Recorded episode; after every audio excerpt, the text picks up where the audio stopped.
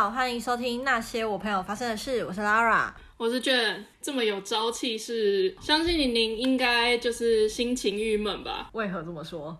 哎，我很想念你家的狗，哎，这样会很好笑吗？它现在有点吃太饱，然后很吵。我跟听众朋友讲一下，因为我们两个上礼拜有去一个宠物展，然后我就是全程坐在副驾抱着他的狗，结果那天直接被狗圈粉。实在是太可爱了，大家也可以追踪我家狗的 IG，在那边宣传。好，我平常没有什么在就是推销他的 IG，但的如果大家想要追踪的话，可以追踪一下，就是。六个 N 六个 I 六个底线，就可以看到一些我家狗的一些日常的照片。因为就是回到家之后看到我家的猫，就是在那边不甩我，就觉得啊，好想念那只黏人的狗。不知道它下次记不记得我？不记得了。你要见它，我也是可以常常带你去见它，带我去见它。刚才什么？我是说要问你，身为就是洪太太的心情，我觉得不是金太太，是洪太太的心情，就是有没有舒缓一点？就是她不是爆出了那个一系列的丑闻吗？嗯哼。昨天他的前女友把贴文下架。哦，我知道，我知道啊，因为很多人就是阴谋论说他在呃海湾村恰恰最后一集。播出的那一天，同时上传那个爆料的文章，有两派的说法嘛。一派是认为，就是既然前男友都努力了那么久，让他安安稳稳的播完，不要中间爆料。我我帮听众整理一下，就是有一部分的人觉得这个男的就是渣男，就是烂，然后觉得女生人很好，还等整个剧拍完了才来发文，因为。这一派的人觉得说，如果我在剧中间人气高涨的时候就爆出这件事情的话，整部剧就会直接烂掉，因为大部分很多人可能就看不下去了。像我最后一集我是跟播看完的，所以我就是你知道那个感动的泪水都已经就是喷光这样。可是我朋友晚了我一周，他看的时间刚好是丑闻爆完的隔一两天，所以他就说他还是觉得对一些剧情很感动跟冲击，可是。真的红班长的部分有一些眼泪还是掉不出来的。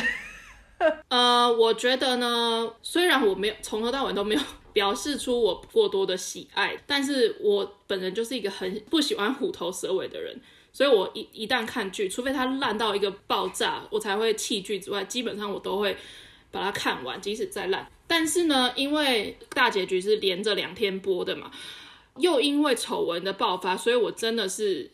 有点在犹豫要不要把它看完。我真的觉得不要被丑闻影响的话，十五、十六集的剧情，我个人觉得是很好看的。我十五集基本上从中从前面三分之一过完，我就开始哭到底。好，今天没有要聊那个剧情的部分，反正我还没有看，我还在犹豫要不要把它看完。我会认为这个女生她很聪明的一点就是，她并没有招来特别多。反对他的声浪，你有发现吗？嗯，对。发完爆料文之后，隔了一周，现在他好像是已经把那一篇文章下架的感觉，好像讲难听一点，感觉很像在装好人。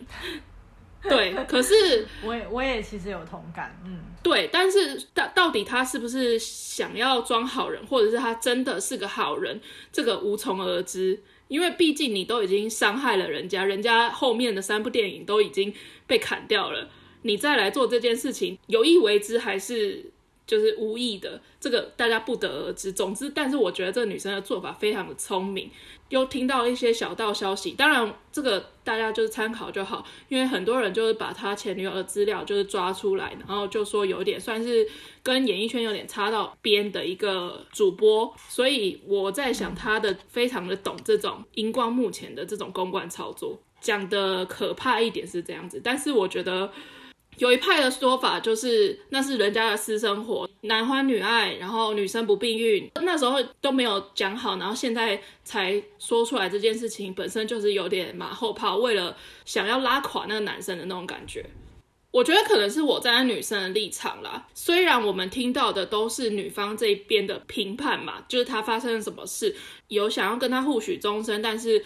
就是反正就是现阶段不适合怀孕，所以他请他请他就是就是把小孩拿掉，然后后来就翻脸不认人，这种的都是女方那一边的说辞。相信他们就是情侣之间可能有一些你知道沟通，这是我们不得而知的。但是我站在女生的立场，即使去除掉那些身为女性的偏见，我还是觉得男方的错比较大啦。嗯，这这是我自己身为女性的看法。毕竟金先生也承认了嘛，就是有这件事情的发生。所以我觉得，即使只是一个很单纯的事件，假设这个男的没有做的这么绝情好了，我也是觉得女生就是走了一个你知道生理上面的一个流程，我会觉得蛮为他觉得蛮伤心的啦。嗯，加上他自己也有说自己是一个不容易怀孕的体质，呃，即便他不是这种特殊体质，毕竟你怀孕了又拿掉小孩。本身就是对身体是一个很大的伤害啊，对啊，站在站在女生的立场，我会觉得是这样啦。我自己当初看到这个新闻的时候，我受到的冲击是觉得跟人设差太多了。不单是红班长这个角色，而是他平常各方面的，就是荧光幕上的表现，跟那一篇爆料文的内容就是差太多了。如果讲感情这个部分的话，刚开始也会觉得说，哇，怎么会是一个这样子的男生？可是后来，我觉得有一些网友讲的也很有道理啊。他就说，如果今天他们两个不是明星，其实就是普罗大众，很多情侣之间也会发生这件事情。是啊。可能他真的就是在感情上面就是一个渣男。可是不能否认的是，他演技是真的很好。我我是没有这样觉得啦，因为海岸村里面有他有很多很细微的表情，我觉得还蛮厉害。但我觉得这就是个人观感嘛。私领域的部分，我觉得。毕竟演员这个职业，人家为什么明星要隐藏恋情什么之类？他如果公开了，那他再去演床戏或是吻戏、感情戏，大家就会觉得啊，你就是有女朋友的人啊，可能有老婆的人啊。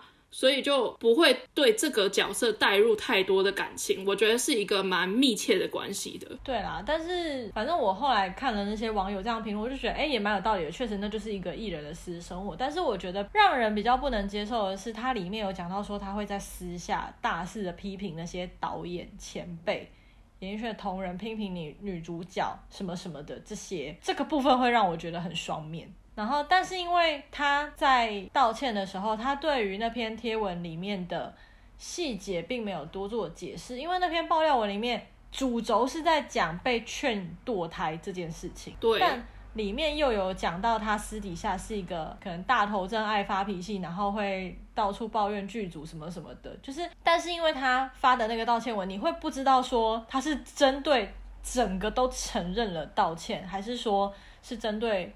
劝诱堕胎部分，因为我觉得韩国网友跟台湾网友可能 care 的点会比较不一样。老实说，我觉得不 care 的那个点是因为那就是他的一个职场，其他的演员就是他的同事。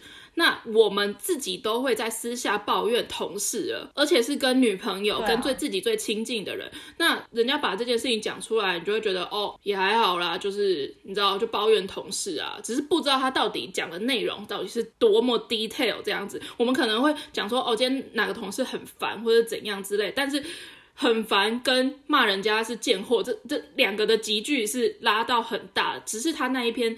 爆料文章中没有讲说他到底仔仔细细的，因为那个不是重点嘛。到到底他抱怨了同事了些什么，他并没有仔细的说明，因为本来就不是他想要抱怨的点。这只是一个加深他反面印象的其中一个标签而已。对，即便他后来后悔了下架，因为他有说他有得到本人的道歉嘛，然后把那个贴文下架。当然，他当初做这件事情确实是很聪明，他没有直接讲是谁，就是让大家对号入座。对，然后真的也是受到很重的伤害，希望可以在。这个人最巅峰的时候，一口气把他推倒。我对于他收回的这个动作，我就觉得有点傻眼。老实说，我觉得金宣虎这件事情哦。我不知道自己有没有资格来评论，但是呢，我认为这件事情没有严重到可能像是什么朴有天或者是像是胜利这种状况，他值得要退出演艺圈，呃、或者是就是性犯罪了。对，那么那么夸张，而且就是私人的事啊，就是私生活的一个，我觉得会被这么大肆的放大，是因为跟红班长的形象差太多。我觉得是因为他正在往上走的那个路上，他还没有到他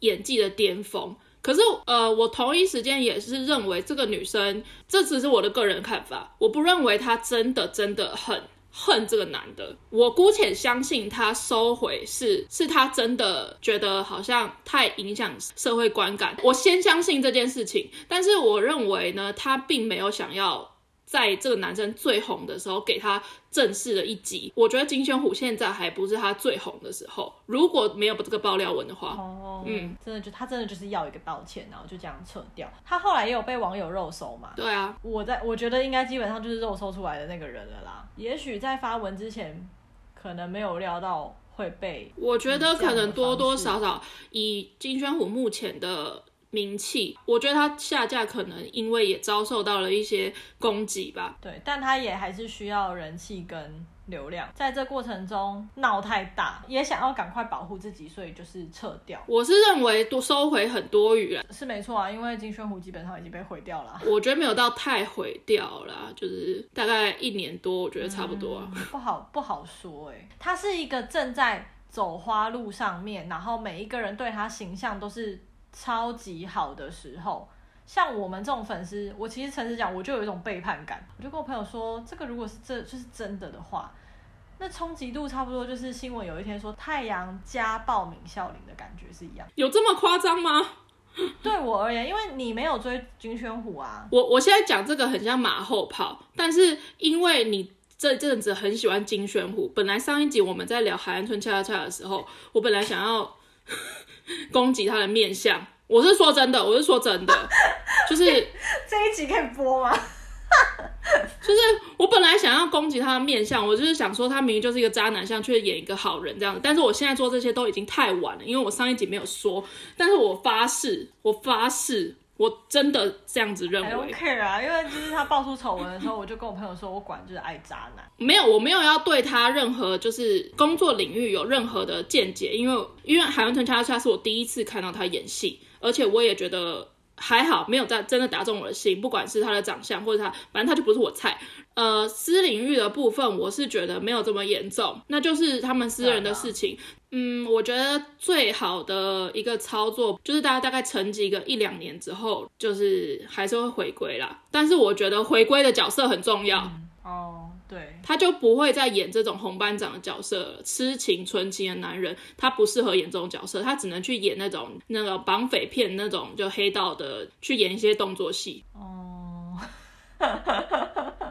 他没有完全毁掉，他只是毁掉了某一条，某一条路，能走 Love Line 了啦。基本上是这样。嗯，或者他就要去演一些古装剧。嗯，古装剧也是，也也也是 Love Line 啊，所以我觉得不太是，他还是有机会往下走，只是看他怎么走，会受到限制。对，对对，看他怎么走。对。不过昨天那个前女友下架贴文这件事情，我跟我朋友我们就在聊这件事情，然后我们就觉得这个话讲出来好像不太好，但是就是感觉也是蛮绿茶的。就是如果他有心机的话，那他真的就是一个绿茶婊。对，但是你不知道啊，因为整体整体太情绪化了。如果他真的是有心机的话，他什么证据都没拿出来，嗯，就这样沸沸扬扬，就就可以把人家拉倒了。你说聪不聪明？所以我觉得他是有心机的啊。我觉得他很懂这种。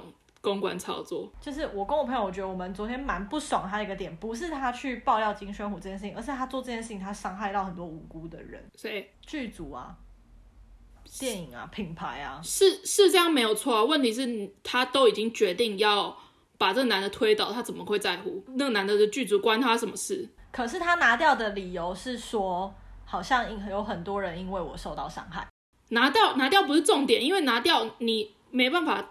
确认他到底是有意还是无意啊？总之，我觉得他的目的确实是要推倒这个男的啊。就是这句话，这句话会让人觉得很不爽的是，他说我间接让很多人受伤，很抱歉。难道你做之前你不知道你会伤害到除了金宣虎以外的其他人吗？你不知道你把他推下来的时候有多少像什么申敏儿啊，或者是剧组里面其他的演员该接受采访的那些可能本来可以受到关注的那些其他的演员？老实说，我觉得他。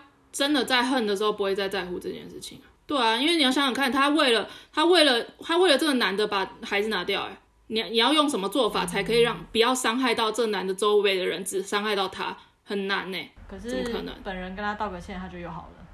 你你不知道他的好是有没有真的好，你也不知道他们的道歉是怎样啊。因为现在又有另外一个说法，说一切都是经纪公司的操作。我没有，我其实这话题可以结束。我其实没有很在乎这件事情。哎呀，反正我觉得至少他愿意承认啊，不像你看我们以前的胜利，否认到底。不过我觉得胜利那件事情跟这件事情 level 差很多啦。我我觉得金宣虎的公关操作目前还算可以啦，就是、至少他愿意对号入座。我觉得他这个公关操作有点像流氓。我觉得流氓有点撑太久了。没有，就对我要讲就是这个、嗯、流氓只是撑了两个月，那他是两天。可是我觉得方式跟说的话的内容是很相近的。流氓当然是因为整就经过两个月，他有好好的整理出一番说辞，可是他也是有承认说他其实就是逃避，他其实就是害怕。时间的长度不一样，会就是会影响人家的观感。确实，我觉得金圈虎会好好的啦。只是我觉得为《两天一夜》第四季感到担忧，每一季都出事。追我我追的是《两天一夜》第三季，有郑俊英啊，然后跟金柱赫那一季，结果下场有点凄惨啊，就是郑俊英被关，然后金柱赫车祸死掉了。对啊，就是有点哀伤啊。然后，所以我第四季我就没有没有再追了。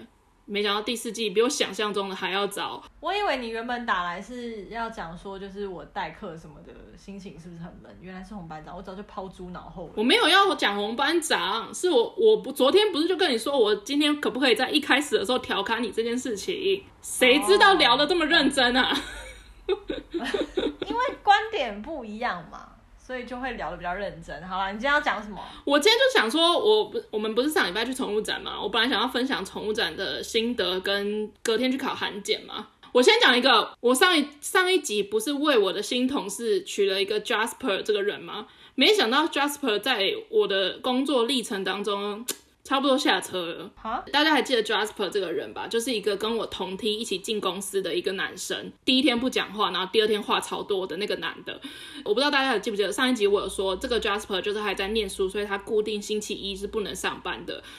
后来呢，公司问他可不可以调到仓库，因为店铺星期一比较忙。然后他就没得选择，他就只能调仓库。基本上呢，他就跟我不同部门的这样子，以后也是。哦，我目前去上了一周的班，完全跟我想象的不太一样，也不算是被他们发现。总之呢，他们就是要做 DM。嗯，他就有一天我就上班，然后就走进去，然后他就说：“哎，你是不是会做 DM？” 然后我就说：“嗯，会啊，这什么的。”然后他就说：“你怎么被发现的？”我在想是因为可能。因为我那时候面试的时候有跟老板跟老板娘面试，他开三个职缺让我选，就是美编相关、电商相关跟门市人员三个这样子。但是我后来最后选了门市人员，他会开给我这三个职业选项，当然是跟我聊过一番，知道了我会什么才会问我嘛。所以我在想，他们可能就是有一些互通有无，就是稍微知道我的来历，然后就问了我这件事情。那天开始。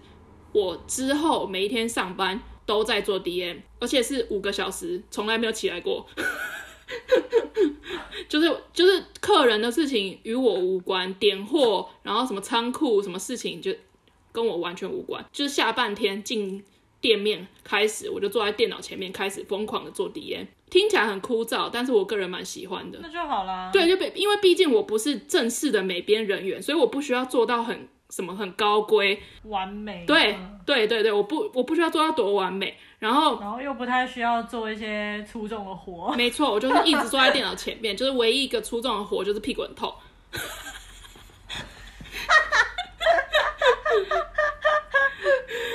但是，但是我就是还是有点小小的羞耻心。就我我我没有偷懒，就是 刚刚自己讲，就是我不会故意为了想要一直坐在电脑前面，所以就做的很慢或者怎样。但是我很怕，谁会这样啊？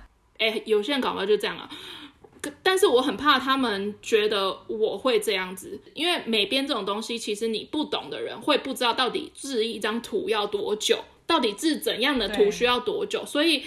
我觉得，如果这我如果一直坐在电脑前面长达很久的话，会让他们会觉得说。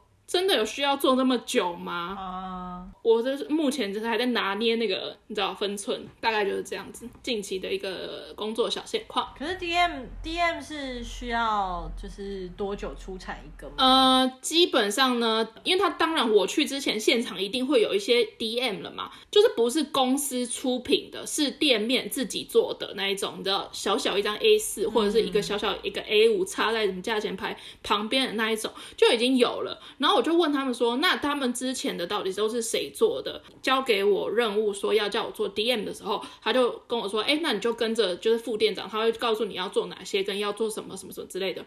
然后我就说，哦，好。他就问我说，你你用什么做？然后我就说比较熟悉的是 Photoshop。然后他就说，可是我不确定那台电脑有没有 Photoshop。然后我想说，那那你之前用什么做？我想说不会是小画家吧？然后我就说，那你这些原本的图是用什么做？也没有很差哦，那些图就是只是画质比较差，跟比较比较古板一点啦。该不会是什么非常好色？他用美图秀秀做的哦，我就说是哦，可以用美图秀秀做什么的。我觉得知道了我会美编的时候，就整个钓到一条大鱼的感觉，因为。就是我每天走进去哦，然后我可能就会开始做昨天没有做完的这样子，然后一直源源不绝的告诉我说，哎，你可以再帮我做一个那个什么 A 产品嘛，然后跟那个 B 产品，然后要有有一个什么 C、D、E 产品，他们是同一系列，然后做成一张就是 A 五的表格，就开始，你知道我的订单已经 order 到可能这个月结束可能都会做不完，所以我可能这个月结束为止，我都会一直坐在电脑前面，我只是很怕其他同事。觉得为什么这个新人突然变成美编的感觉？哎呀，不用想那么多啦。啊也是啊，毕竟他们也不会嘛。哎，我这样被太歧视。换你来做啊。对，其他人是真的不会。总之，大概是我最近工作的状况了。我是觉得蛮喜欢这个模式，但我不希望一直都这样了。你知道，偶尔做一点 A，、嗯、做一点 B，不然我那那时候就应征美编就好了。那美编钱会比较多吗？没有啊。那 那就没差啊，钱会比较多，当然就要啊。不过这样好处是你也可以累积作品。是我那时候就是这样想，就是我觉得我做的非常的普，绝对不是美编出身或者是设计系出身的人做的那种 DM，但是相较于一般。刚摸程式的人来讲，已经做得不错了，就是至少排版会看起来蛮舒适，然后蛮漂亮的。但他们已经非常满意，这点就是让我觉得成就感十足。这段期间算是我觉得工作的蛮愉快的，虽然才一个多礼拜而已啦。嗯，我希望这个成就感一直就是一直维持下去，大概就是这样子。唉，上礼拜我们不是去宠物展吗？宠物展呢？嗯完全就是完全没有买到，就是应该要买到的东西。你有设定你要买的东西吗？有啊，我大概有内心有想法，就是。可是你当天完全没有你有要买东西的感觉啊，就是你当。当天给人完全没有你有一个 list 的那种感觉。list 不是说我要 A 品牌的某一款东西，B 品牌的某一款东西，不是。我的内心的 list 是我要买这项东西，然后如果有看到的话，我可以稍微逛一下。得知要去宠物展之前，我就想说，哦，我要来就是为我家狗买一些东西，就是想说那那边可能会比较便宜，但是。我内心想的那几个品相，最后在宠物展都没买，反而买了一些其他的东西。是因为没看到吗？好，我先讲我本来要买什么零食，但是但是因为我家狗，等一下等一下等一下等一下等一下，不要太。可能有，宠物展可能有一百五十个摊位，但是可能有一百三十个都在卖零食。我 先不要攻击我，我还没讲完。因为我家的狗就是第一集说到的牙口不好，所以它吃东西是非常的讲究的。第一集。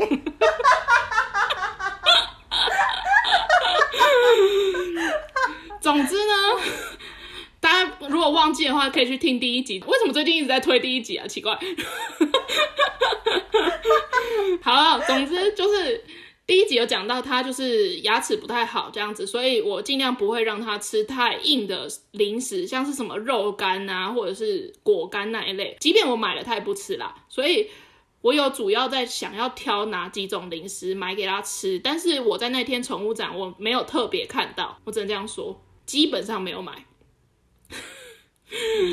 第二个我内心的选选项是那个慢食碗。就是让它吃比较慢嘛，对，就是反正就是让狗吃比较慢的一个食物的一个碗。但是你说那天是不是没有看到？没有看到，是不是？影响是不是？但你也没有问啊，你没有，我没有看听到你特别问。对，因为我真的是也没有看。这这个也不算是他人他狗生必须，只是因为我觉得我很怕它吃太快而吐，就是所有动物可能都一样，所以想说如果可以有看到的话就买。但是我家的狗是听得懂叫它吃慢一点的，大家会不会觉得我像疯子？但是我家的狗真的是听得懂，所以就是。买慢食碗的目的只是为了不要一直在那边，嗯，不可以吃哦，不可以吃哦，这样子慢吃慢一点，吃慢一点。就我不需要这样子，就是逼迫他。但是如果一般的碗，我只是需要我不断的提醒而已，大概就这样。嗯，但是我还是在宠物展买了将近快要三千块的东西。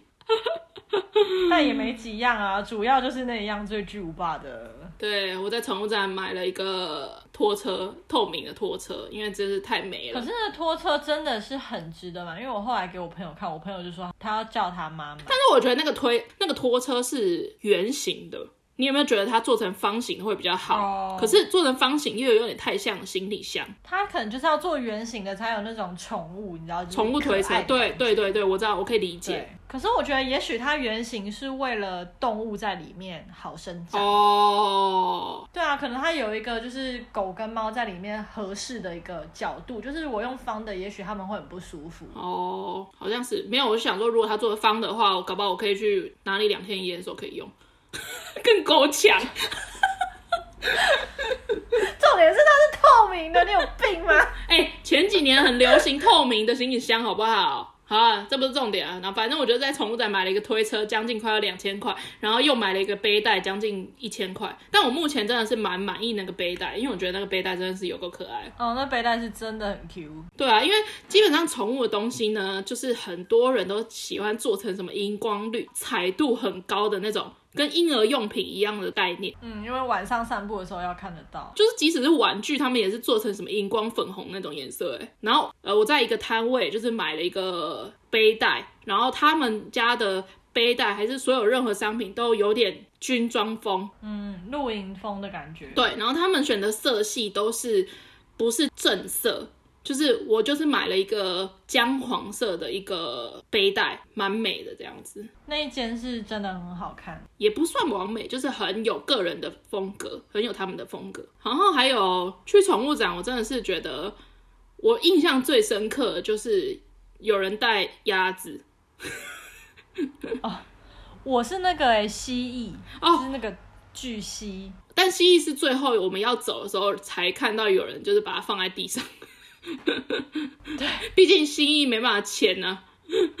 我记得鸭子好像在台北还是哪里，就是，可是那个蜥蜴是真的是很大只，就像一只小鳄鱼。对，那个蜥蜴我真的是吓爆、欸，很大哎、欸，吓爆哎、欸！而且我觉得我们在就是会场里没有看到它，就是因为可能外面比较凉，因为外面是大理石的地板，然后会场里面就是你知道到处狗走来走去，它真的会把狗给吓死哎、欸。它大概一点五公尺吧，不止吧？不止。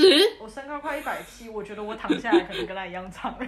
他真的是霸气十足哎！要是我的话，我就会在那个蜥蜴身上贴一个 QR code。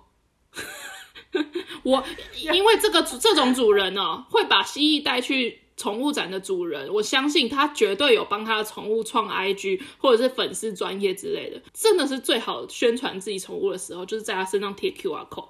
你那天怎么没有帮你家的狗贴？因为我家的狗很普通。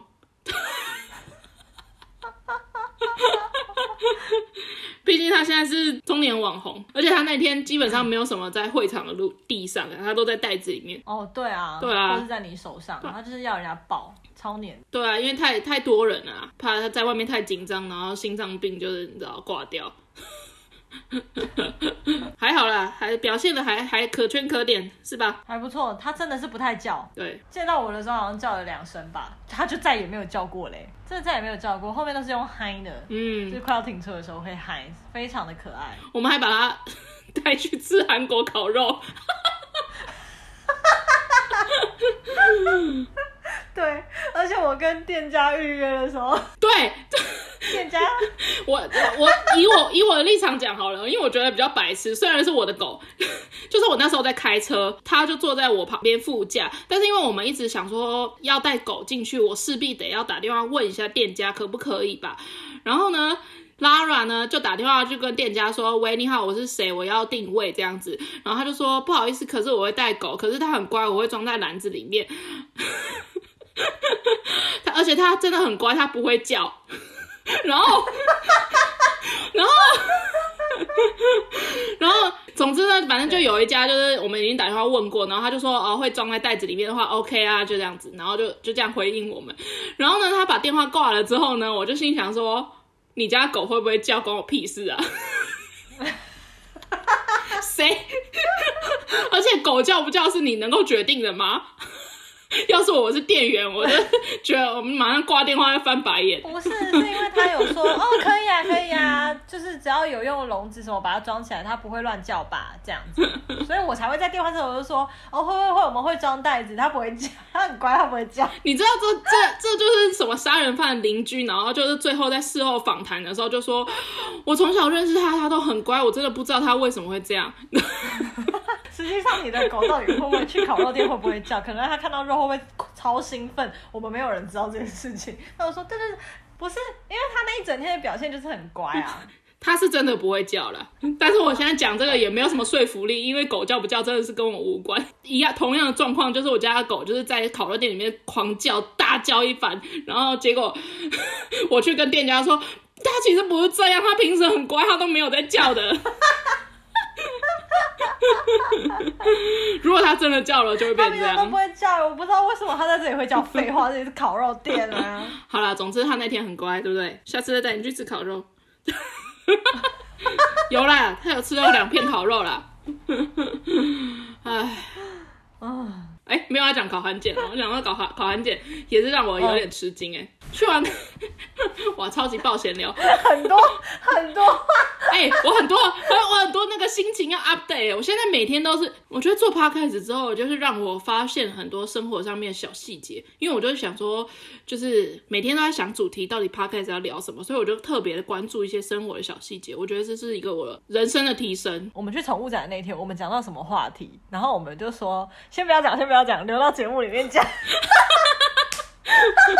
我们在回程的时候，回程的时候，我们那时候在讲什么话题呀、啊？就是弟弟长大了之后变得很友好啊。哦，对对对对对，我们下次会讲一起这个主题，因为我们两个，我们真的是聊到一半，对，聊到一半，然后我就说，好了好了，不要再聊下去了，我觉得这个要放在节目里面讲。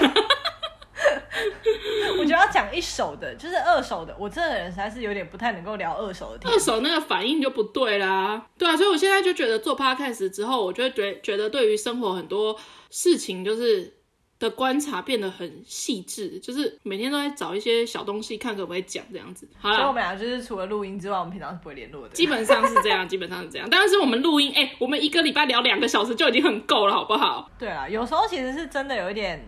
没话题吗？就是真的是超级闲聊的那种。这一集啊，对，我觉得我们这辈子聊过的东西很多，但是因为每次都没有像 Podcast 一样记录下来，所以我们会一直不断的重复聊。你有发现吗？好像是哎，而且可能小时候讲过的事，长大就忘记，所以又再讲。但是做过 Podcast 之后，我发现我们做完做过 Podcast 的主题，我们基本上都没有再聊了。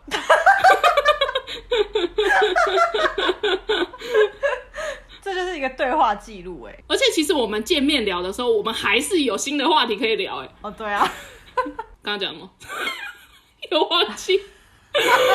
总之呢，考韩检。对对对，总之呢，去玩这个宠物展的隔天，我要去考韩文检定。本来没有想要讲这件事情了，但是我觉得就是那天的一些，因为我那天就是一个很裸考的状态，超级裸考。我在考试的前两个小时还在剪 podcast，因为我就想说啊，就是真的是懒得看，我就直接去考了。好的，我去，我先稍微讲一下韩检的状况。反正呢，韩检呢有分两个层，两个考试，一个是韩检一，一个是韩检二。那韩韩检一的话就没有写作，就是只有听力跟阅读。然后呢，韩检二的话就是比较困难，就是会有听力、阅读跟写作。我上一次考韩检呢是六年前，那时候我才二十出头岁，我那时候可能刚开始学韩文，然后就觉得哎，欣喜若狂，想去考一下，然后就是了解一下自己的程度这样，所以我那时候就报名了。韩检第一集。时隔了这么多年呢，我觉得我的韩文应该是有稍略略的一些进步，所以我呢，我这次就是直接报名了韩检二。报名完之后，我就完全的不想要看。虽然我几乎每天都有在接触韩文，不管是韩剧、韩综，还是一些 whatever，就是追踪一些韩星的一些贴文之类的，都有在接触韩文。但是呢，就是要面对那个考试那个压力，跟考试的题目还是什么之类的，我本身就是，所以我就决定干脆就裸考啦，这样子。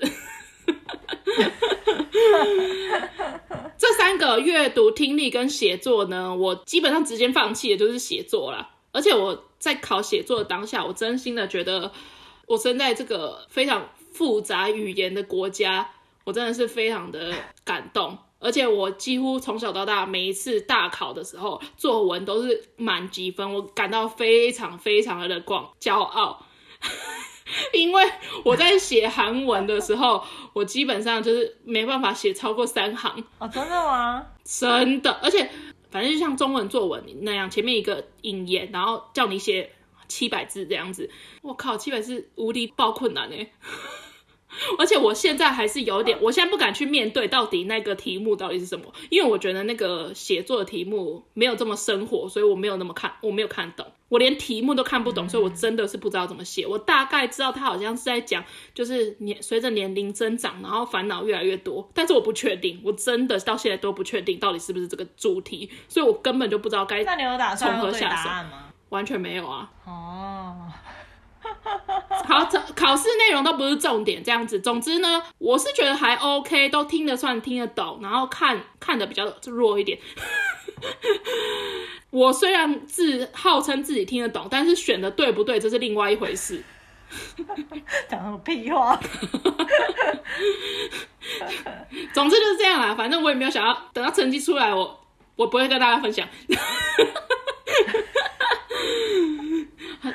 过了就会分享啦，应该是不会过了。我在想，因为我几乎就是好了，这不重点。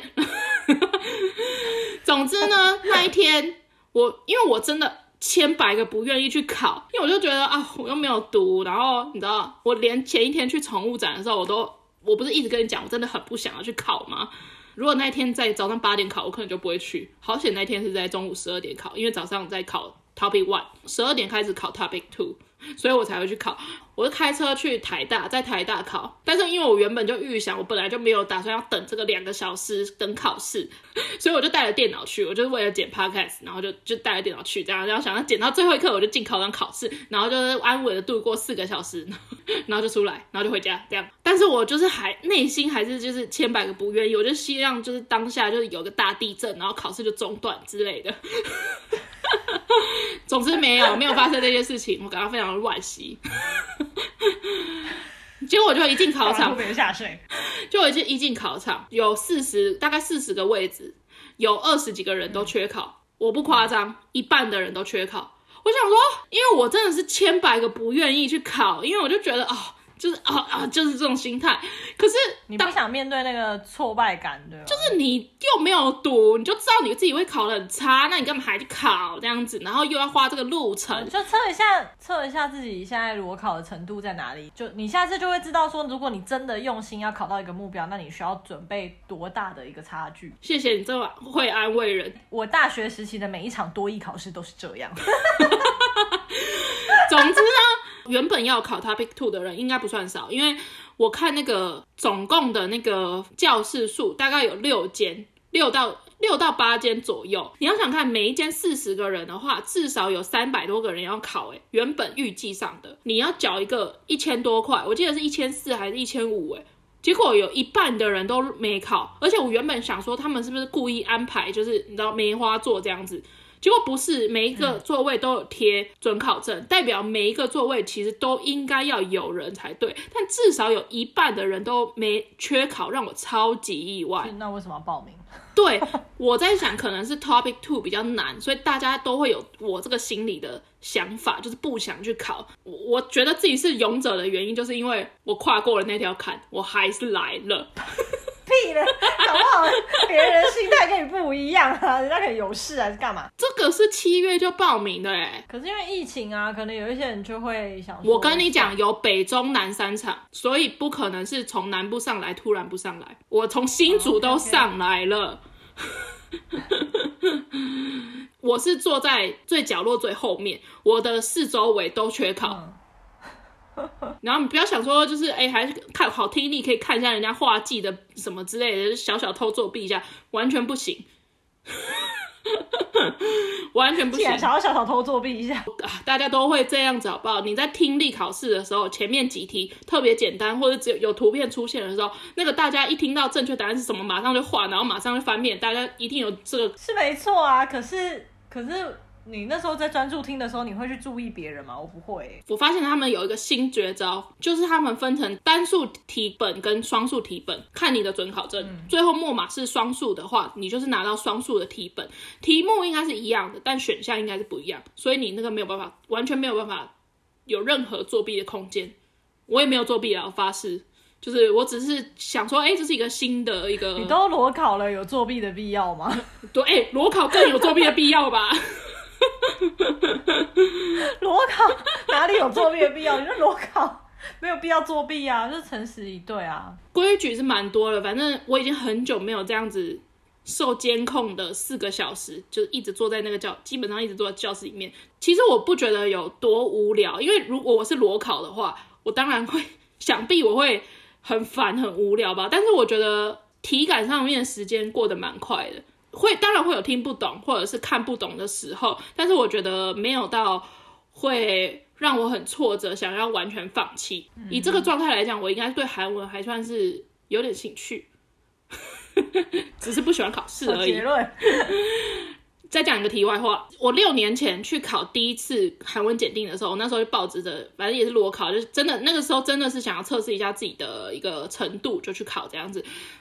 那时候超级多女生清一色，就是就是最香的语言检定考试，一定就是韩文检定，然后。真的是超多女生，而且尤其又是 Topic One，就是第一级初级的部分。我这次要考的时候，我就心想说，哦，一定也是超多爆多女生。结果男生变多了。哦，教室总共应该坐四十个人，但是大概只有二十个人来考。二十个人大概就是五排嘛，那五排里面每一排至少会有一到两个男生，是不是很意外？蛮意外的，真的是蛮意外，而且不是那种我们印象中的韩系的男生哦。我不知道他们为什么要学韩文。就是不知道他到底从哪里学韩文，或者是为什么对韩文有兴趣，就是跟那个刻板印象有点小小的落差。这点是让我真的是这一次蛮惊讶。我相我相信 Topic One 一定清一色全部都是女生，而且都是妹妹这样子。妹妹。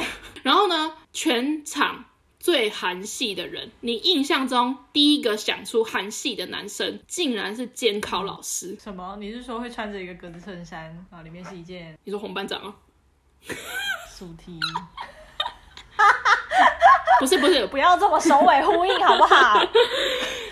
节目已经到尾声，不要这么首尾呼应好不好？总之，我们考试呢有两个监考老师，然后有就是一个年纪比较长，然后一个年纪比较轻。那年纪比较轻的那个呢，我猜应该大学生左右，就是可能还没毕业，可能在语言中心打工之类的。哇，那个男生超级韩，我以为你要说超级帅。呃，不到帅，因为他有点阴柔，阴柔也有帅的啊。这样，我觉得有些人可能会觉得他帅，但是他真的不是我的菜。但我的菜很特别，所以就是可能可能大家会觉得帅，就是他是一个。他穿中山领的衬衫，白衬衫，我会觉得他很韩系的原因，就是因为他在中山领的白色衬衫里面穿了白色 T 恤，嗯，穿那种类似西装裤材质的直筒，完全没有皱掉的一件裤子，然后把衬衫扎进去，嗯，嗯，然后他的发型呢，发型才是真正韩系的重点，他的发型就是那种呃呃六四分线，但是他的那个前刘海是你知道有点